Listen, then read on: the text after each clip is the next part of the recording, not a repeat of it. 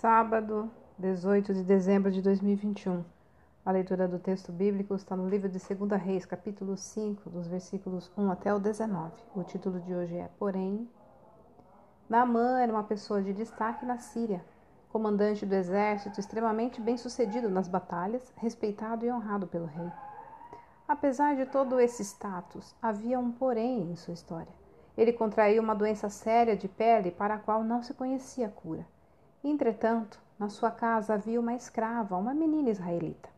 Por meio dessa criada, Naamã ficou sabendo que havia em Israel um profeta que poderia curá-lo quando finalmente chegou à casa de Eliseu, e este apenas enviou um mensageiro, com uma instrução simples e estranha, que se banhasse sete vezes no Rio Jordão. A princípio, Naamã, ofendido, não quis seguir a orientação do profeta. Por fim, convencido pelos seus servos, mergulhou no Jordão e foi curado pelo poder de Deus. Pode ser que você seja como Naaman, alguém de prestígio, bem visto pelos seus familiares, cumpridor de suas responsabilidades e deveres. Ou talvez você seja o contrário dele. Não faz diferença.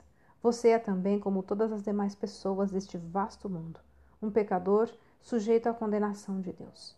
Pecador não é só quem mente, rouba ou mata, mas qualquer um que não se submeta a Deus.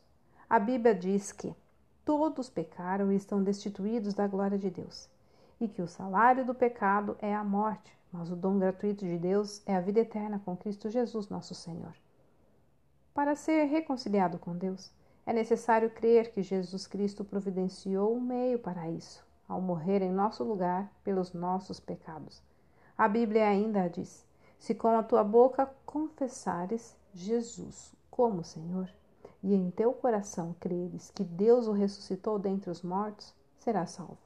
Portanto, não é o seu status que importa, mas o fato de você reconhecer que é pecador e crer em Jesus Cristo como seu Senhor e Salvador.